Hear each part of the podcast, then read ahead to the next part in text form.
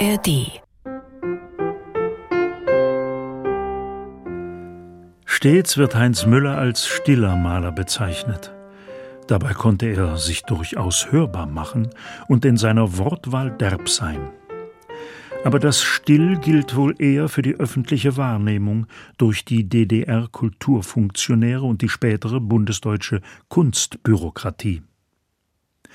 Sicher war er bei den Leipziger Bezirkskunstausstellungen und selbst bei zwei zentralen Expositionen der DDR-Kunst in Dresden vertreten, desgleichen bei der Schau Leipziger Maler in Bonn.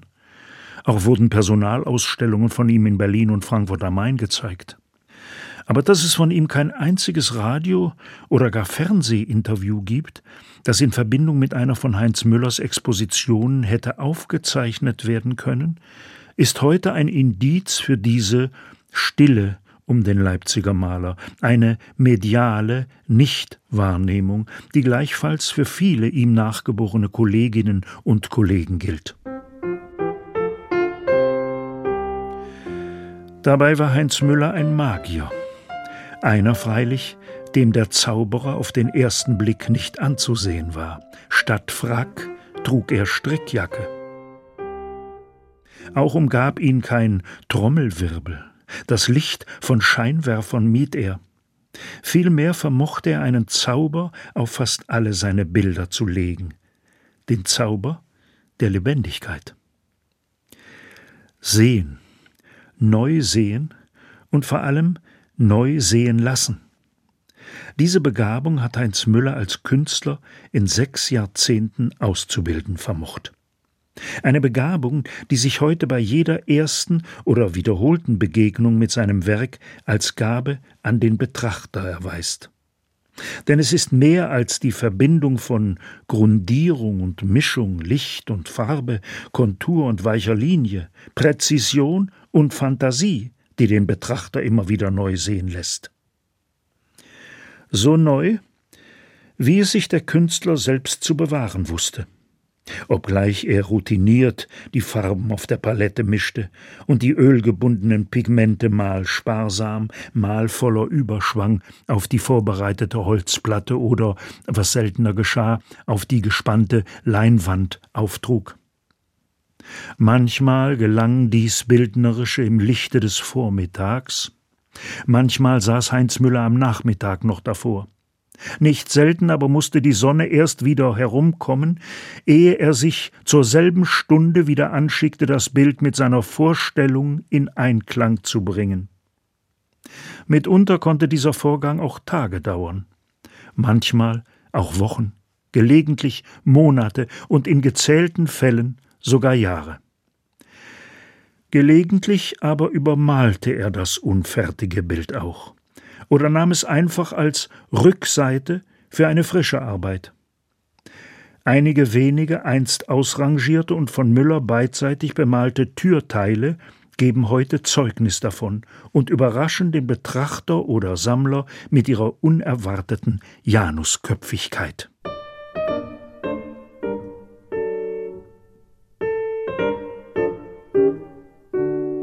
Geld gibt es in Hülle und Fülle. Papiergeld, als Anna Müller, geborene Schuhmacher, mit ihrem dritten Kind, einem Jungen, schwanger geht. Die Geldentwertung hatte in Deutschland dramatische Formen angenommen. Die Inflation hatte Blüten getrieben und damit selbst die Geldfälscher in den Ruin. Bis zur Einführung der Rentenmark im November 1923 war jeder Mann ein Millionär. Löhne und Gehälter, werden wöchentlich, wenn nicht gar täglich ausgezahlt. Am Lohntag ging man mit dem Koffer los. Deutschland, das Land der Millionäre, Milliardäre, Billionäre. Der Wechselkurs für einen Dollar lag bei 4,2 Billionen Mark. Die Eheleute Anna und Otto Müller sind trotz allem guter Hoffnung. Unverdrossen stieß das Ehepaar zum Jahreswechsel 1923-1924 auf die bevorstehende Geburt ihres ersten gemeinsamen Kindes an. Er mit Bier, sie mit Selters. Otto Müller hatte die Soldatenwitwe Anna May, deren Mann Fritz im Ersten Weltkrieg gefallen war und die mit ihren beiden Söhnen Fritz und Werner allein dastand, erst kurze Zeit zuvor geehelicht. Den Jungen, der ihnen am 25. Februar 1924 geboren wird, nennen sie Heinz. Dem Heinz folgt zwei Jahre später die Schwester Irmgard, Irmel genannt, das vierte Kind der Familie. Damit die zwanziger Jahre noch die goldenen werden konnten, mussten die Zeichen der Zeit im Deutschen Reich rasch auf eine Verbesserung der Situation hoffen lassen. Die kleinen Leute, die einen Staat ausmachen, erleben einen Aufschwung. Im Sommer 1924 wird Deutschland unter dem Einfluss des amerikanischen Finanzpolitikers Charles Gates Dawes ein Kredit von 800 Millionen Goldmark gewährt, um die Wirtschaft zu stabilisieren. Von der verbesserten Wirtschaftslage partizipiert vor allem auch das Baugewerbe. In Leipzig kommt es zur Errichtung von Museumsbauten und Messehäusern. Das wiederum wirkt sich positiv auf die Leipziger Zunft des Malerhandwerks aus, so dass Heinz Müllers Vater Otto, der bei der angesehenen Leipziger Malerfirma Richard Hesse beschäftigt ist, seine nunmehr sechsköpfige Familie ohne Not ernähren kann. Doch die Sicherheit ist trügerisch. Der Crash am 29. Oktober 1929 an der New Yorker Börse, der sogenannte Schwarze Freitag, bleibt auch für die anfällige deutsche Wirtschaft, die als größter Schuldner der USA gilt, nicht ohne negative Folgen. Die Arbeitslosigkeit in Deutschland steigt weiter an. Heinz Müller besucht zu dieser Zeit die 27. Schule in der Leipziger Möbiusstraße, das heutige Humboldt-Gymnasium. Die Schule befindet sich ganz in der Nähe seines Zuhauses in der Viktoriastraße. Die Familie Müller ist nicht konfessionell gebunden. Seine Schulzeit endet daher ohne die im evangelischen Sachsen übliche Konfirmation. Nach acht Klassen verlässt er die Schule und beginnt eine Dekorationsmalerlehre beim Arbeitgeber seines Vaters, der Firma Hesse am Leipziger Floßplatz, die nach dem Tode von Richard Hesse durch dessen Witwe mit Geschick weitergeführt wird.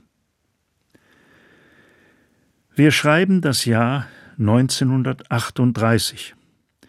Hitlers im September 1936 verkündeter Vierjahresplan zur militärischen Aufrüstung wird von der Wirtschaft sukzessive umgesetzt.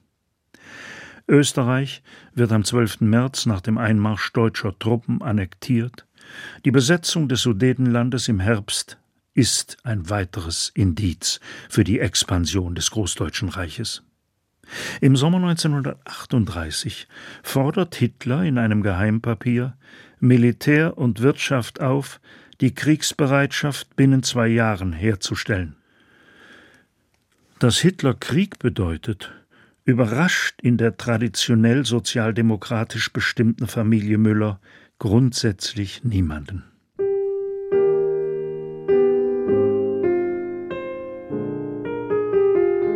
Während seiner bis 1941 andauernden Lehrzeit hat Heinz Müller an bedeutenden Aufträgen mitgewirkt. Aufträge, die für den guten Ruf der in Leipzig hoch angesehenen Malerfirma Hesse sprachen.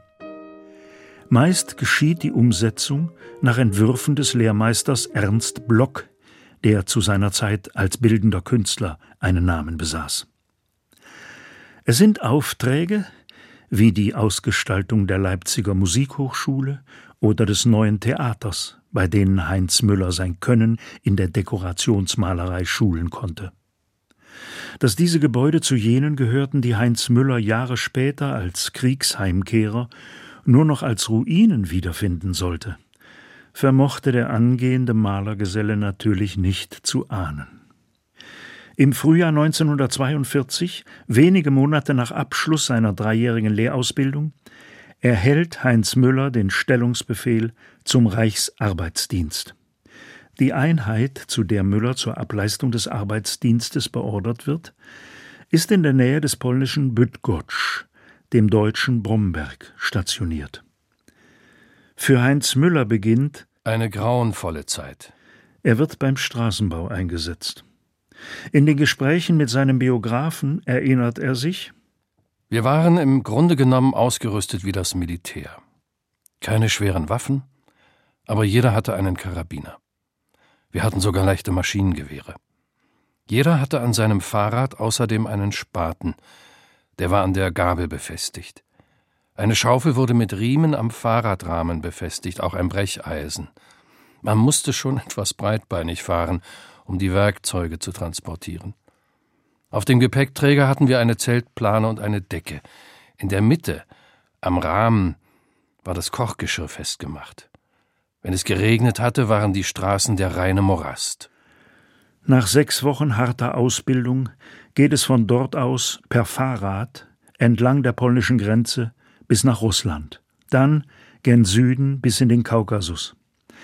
Im Tal der Region Stavropol in Mineralnie Wodi wird aus dem Arbeitsdienstler Heinz Müller übergangslos ein Wehrmachtssoldat. Nackt muss er an einer Furt den Kuban durchqueren, um am anderen Ufer die Militäruniform zu empfangen.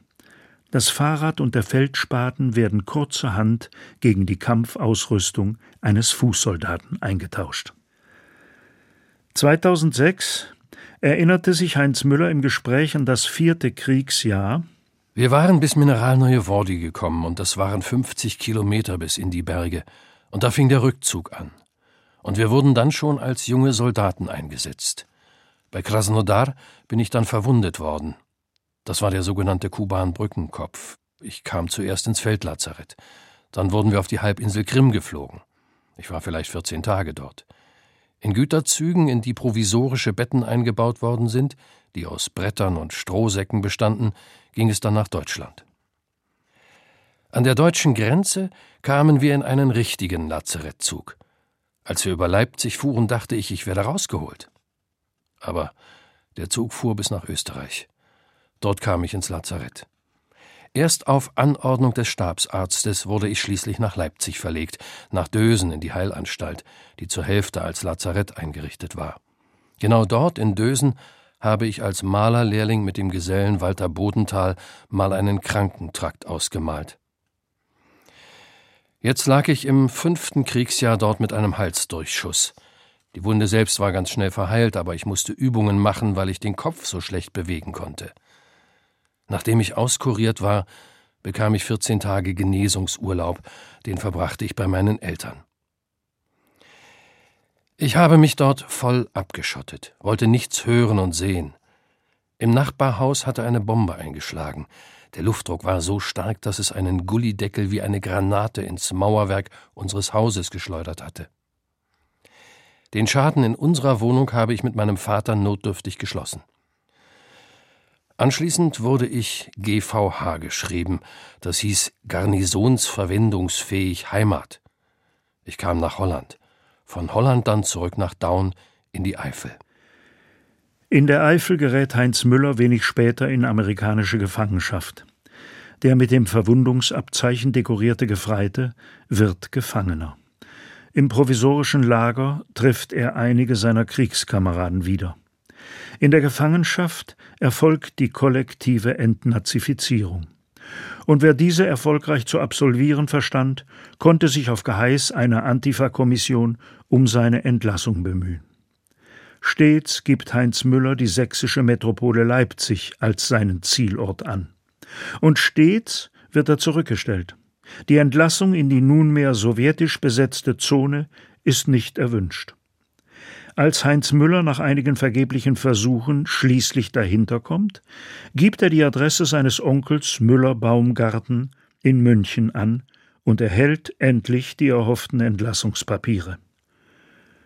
Über zum Teil abenteuerliche Umwege bei seiner Familie in Leipzig angekommen, erfährt der Kriegsheimkehrer, dass aus seiner Schulklasse, die der damaligen Geschlechtertrennung entsprechend aus 24 Knaben bestand, nur drei den Zweiten Weltkrieg überlebt hatten.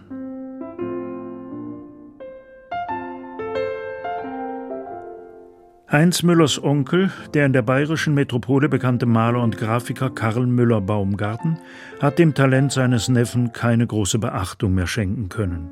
Er starb 1946, wenige Monate nach dem Ende des Zweiten Weltkriegs in München. Und doch kommt ihm eine für seinen Neffen Heinz Müller nicht unerhebliche Beispielwirkung zu. Karl Müller, der sich später Karl Müller Baumgarten nannte und seinen Vornamen Karl fortan mit C schrieb, hatte es zu Beginn des 20. Jahrhunderts als Kunststudenten von Sachsen nach Bayern verschlagen. Dort fand seine Malerei, die der Karl Spitzwegs nicht unähnlich war, Anerkennung. Eine akademische Ausbildung hatte Heinz Müller im Gegensatz zu seinem Onkel nicht vorzuweisen und auch zu keiner Zeit angestrengt. Doch immer dann, wenn er betonte, als Kunstmaler Autodidakt zu sein, hat er unausgesprochen darauf verweisen können, den Umgang mit Farben, Verdünnern und Lösungsmitteln ebenso wie den mit Pinseln, Schwämmen, Rollen und Walzen von Grund auf gelernt zu haben. Als Dekorationsmalergeselle wusste er um die Resultate, die sich aus dem Einsatz der unterschiedlichen Techniken des Malerhandwerks ableiten lassen.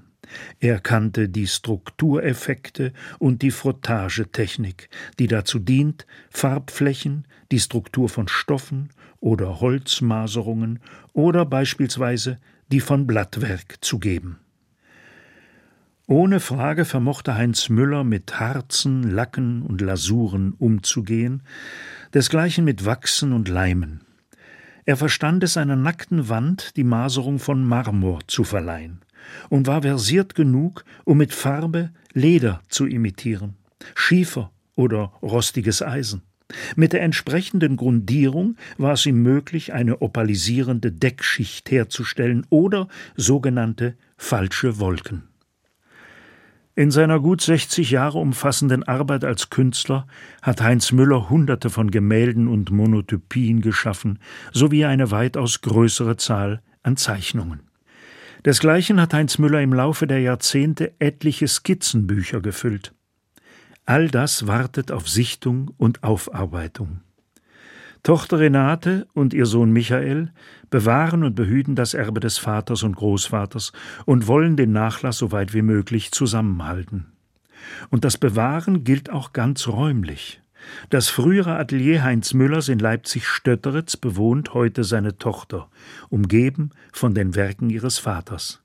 Das Bild der markanten Kirche von Wachau bei Leipzig gehört dazu gebaut nach den Plänen des Leipziger Architekten Konstantin Lipsius, galt sie vielen Leipziger Malern als Motiv. Die Gruppe um den früheren Malergesellen Walter Bodenthal mit Gerhard Opitz und Heinz Müller hat den neogotischen Turm der Wachauer Kirche auf vielen Blättern und Gemälden festgehalten. Ein Bauwerk, das physisch von Bomben und Blitzschlag gezeichnet war und wie eine Insel in der späteren Tagebaulandschaft südlich von Leipzig stand.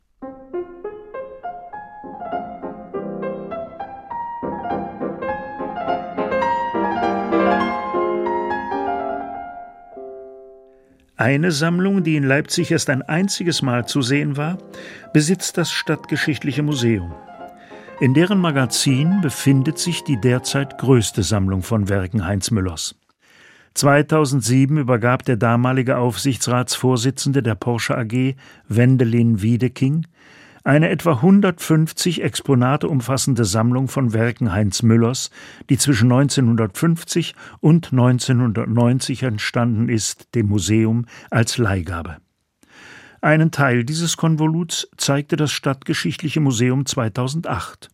Dem folgte im Frühjahr 2012 der Kunstverein in Panitsch, der einen weiteren Teil dieser Sammlung für kurze Zeit dem Liebhaberkreis des Künstlers zugänglich machte.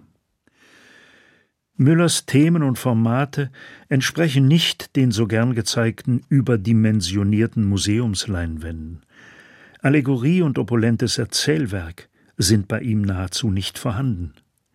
Aber im Grunde, das mag tröstlich sein, ist ein Müllerbild eher eines für den intimen Anblick, für die Zwiesprache in der Wohnstube, die Betrachtung bei Tageslicht.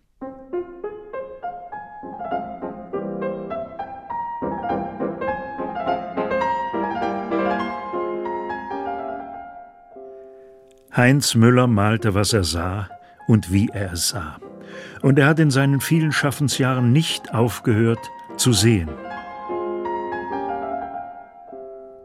Doch die Vielfalt und die Eigenart schöpfte er wieder und wieder aus der eigenen Wahrnehmung. Von Picasso, von dem sich Heinz Müller bereits in jungen Jahren angezogen fühlte, stammt die Bemerkung, wenn es nur eine einzige Wahrheit gäbe, könnte man nicht hundert Bilder über dasselbe Thema malen. Als Künstler hat Heinz Müller seine Wahrheiten immer wieder variiert. Das gibt der Umfang seines Werkes in der Summe deutlich zu erkennen.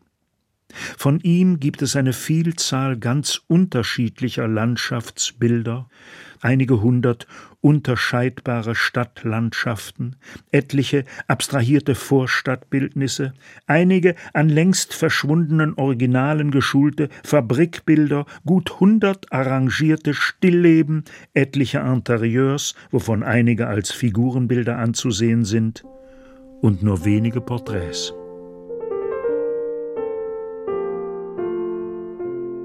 Bei Heinz Müller betritt der Betrachter Räume, die der Maler ihm öffnet. Licht und Schatten wandeln sich und die Farben wechseln den Pegel ihrer Leuchtkraft. Die Dimensionen wachsen, Landschaften gewinnen an Tiefe. Das ist gemalte Geschichte ohne Datum und damit auch ohne Verfallsdatum.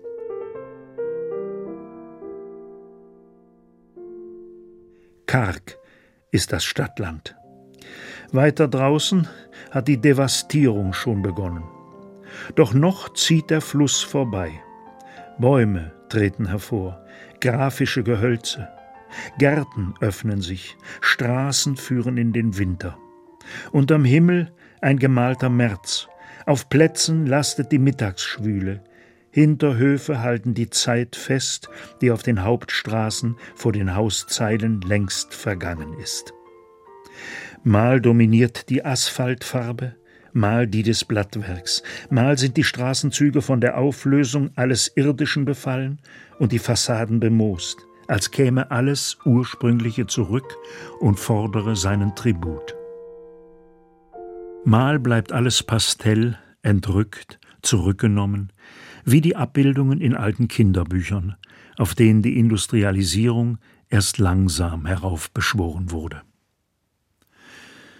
Das Bodenständige der eigenen Existenz hat Heinz Müller als Mensch und Künstler zu keiner Zeit aufgegeben.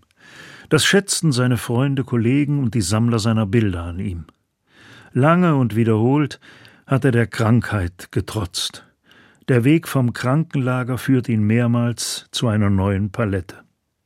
Sein silbriges Leipziger Grau erhielt mit dem zunehmenden Alter des Künstlers immer mehr Strahlkraft und vielfarbige Widerparts.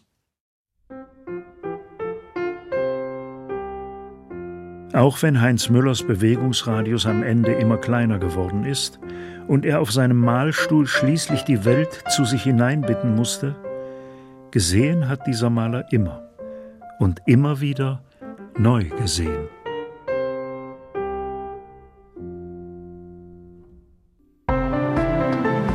In der ARD Audiothek finden Sie noch viele weitere Features, zum Beispiel aus den Rubriken Zeitgeschichte, Politik oder Kunst. Stöbern Sie doch einfach mal durch.